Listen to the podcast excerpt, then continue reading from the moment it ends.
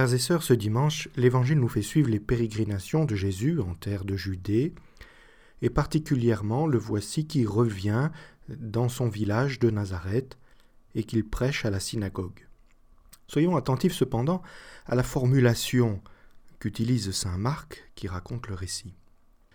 Saint Marc, en effet, ne dit pas que Jésus revient à Nazareth, mais qu'il retourne dans son lieu d'origine, ou littéralement in patriam suam, dans sa patrie, dans, la terre de son père.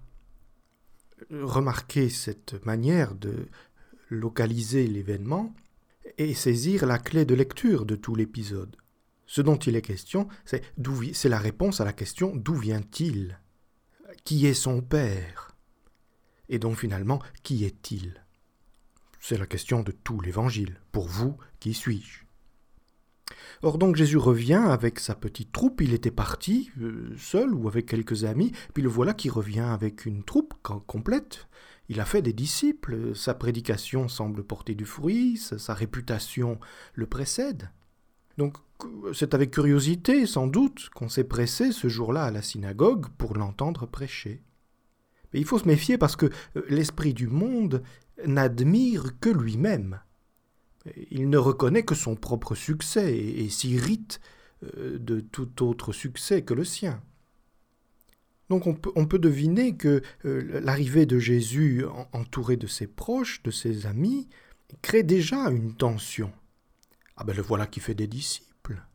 Mais qu'est-ce que c'est pour qui il se prend? Qu'est-ce que c'est que cette histoire? C'est insupportable. C'est ce qui explique encore aujourd'hui que si les disciples de Jésus cherchent le succès, ils sont invariablement déçus ou bien alors euh, il quitte Jésus. Si s'il suivait Jésus pour le succès, il quitte Jésus. Donc vous voyez que euh, quand Saint Marc nous dit que l'assistance était frappée d'étonnement en, écoutant Jésus, euh, c'est un étonnement qui n'est pas de bon augure.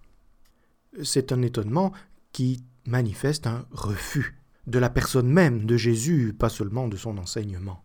D'où cela lui vient-il? On pourrait le, reformuler en langage familier. Pour qui se prend-il? Il se prend pour qui celui-là? Enfin, on le connaît bien, on le connaît trop bien. C'est le charpentier, c'est le fils de Marie.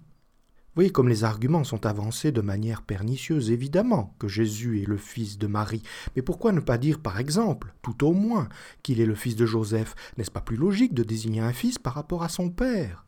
Alors les savants vous expliqueront, ou certains savants vous expliqueront, que Joseph était mort. Mais est-ce vraiment un argument?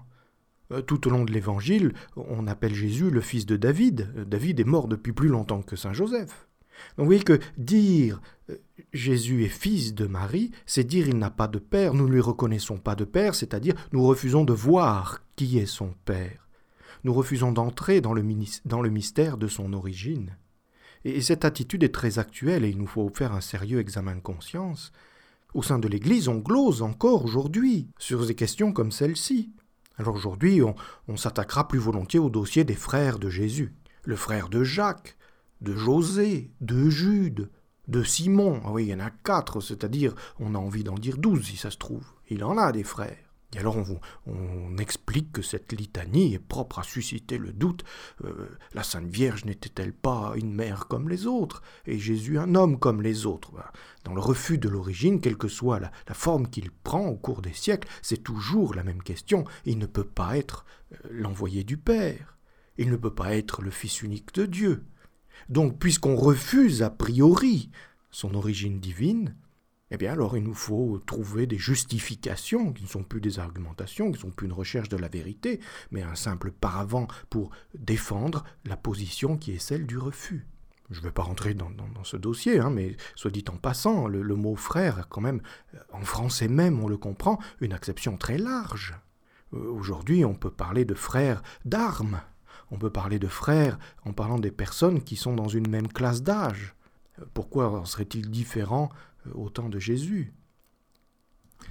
Vous voyez que, nous sommes là dans une question qui, qui, est celle de la culture dans laquelle nous baignons, qui est beaucoup imprégnée par le modernisme. Ça, n'est pas d'aujourd'hui. Pensez à Arius, par exemple, où quasiment toute l'Église avait adhéré à la théologie d'Arius qui était, qui était si brillante qu'elle était connue de tous. On, en faisait des chansons. Et quelle est la, la position d'Arius?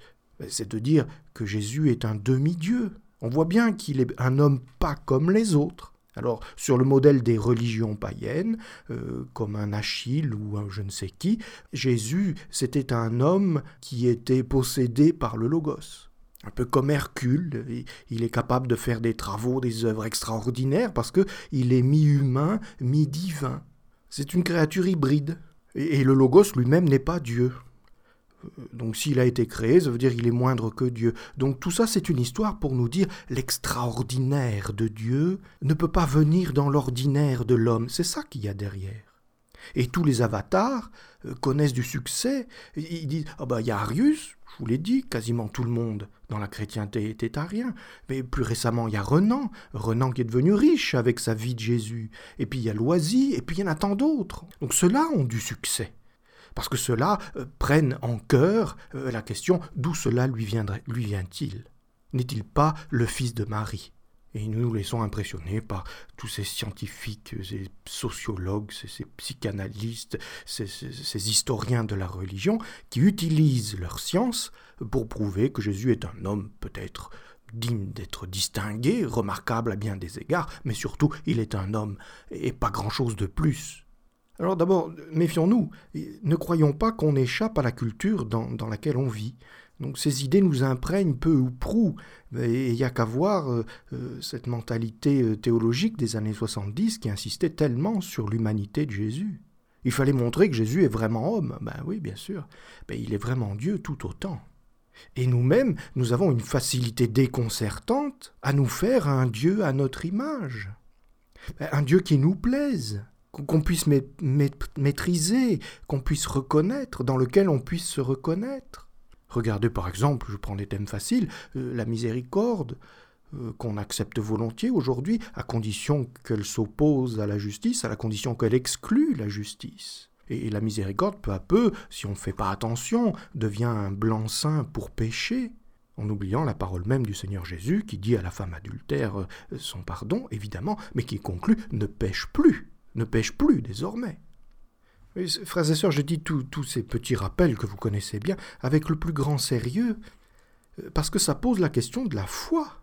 Et, c'est l'angoisse du Seigneur Jésus. Le Fils de l'homme, quand il viendra, trouvera-t-il la foi? Et c'est l'enjeu majeur pour l'Église aujourd'hui que la lutte contre l'apostasie, qui est un poison interne, qui la menace.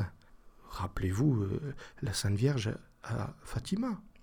Donc ce dimanche est, l'occasion idéale pour nous de nous poser la question ben, en qui est-ce que je crois? Jésus, qui est-il pour moi? Est-ce vraiment le, Dieu qui se révèle? Ou est-ce que c'est pas un peu aussi celui que je me construis? Et alors débarrassons-nous de toutes ces constructions trop humaines. Et voyons bien que c'est notre intérêt premier que de faire grandir la foi et que de purifier notre foi. Parce que là, précise saint Marc, Jésus n'a pu guérir que quelques malades, il n'a pas pu faire de miracles comme il en faisait partout. Et Origène, quand il commande cet évangile, il dit La foi attire la puissance de Dieu. N'abandonnons pas notre foi. Et Jésus lui-même s'étonne. Les gens s'étonnent, dans, dans, le mauvais sens du terme, ils se choquent. Les gens s'étonnent de ce que dit Jésus. Et Jésus, à la fin de l'évangile, on le voit qui s'étonne à son tour du manque de foi. Étonnement contre étonnement. Puissions-nous recevoir la grâce ce dimanche de revenir au cœur de notre foi et d'entretenir en nous le seul souci qui vaille, qui est de connaître vraiment le Seigneur Jésus.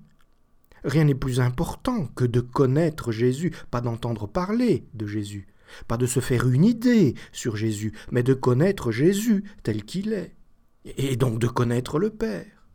Rappelons-nous comment le Seigneur lui-même dit dans l'évangile de Saint Jean, la vie éternelle, c'est de connaître Dieu. La vie éternelle, c'est de connaître Dieu. Comment voulez-vous le connaître sans, arpenter les chemins de la foi? Alors frères et sœurs, je, vous propose que pour cette semaine, euh, nous demandions une grâce d'étonnement, une grâce de saisissement de l'Esprit Saint. Mais, le bon étonnement, pas, pas l'étonnement des, gens de Nazareth, pas, pas l'étonnement de Jésus qui regrette le manque de foi, mais le, bel étonnement de l'esprit d'enfance devant ce que Dieu fait pour nous, d'abord, c'est le plus accessible, et devant qui il est. Euh, prendre le temps, par exemple à l'adoration du Saint-Sacrement, euh, prendre le temps d'admirer Jésus. vrai Dieu et vrai homme. C'est extraordinaire. Quel être étonnant. Oui, Seigneur, nous te louons. Oui, Seigneur, nous te chantons, nous t'exaltons, nous exultons de joie. Tu es le plus beau des enfants des hommes. Tu es Dieu parmi nous. Seigneur Jésus, nous avons foi en toi. Montre-nous ton visage et nous serons sauvés.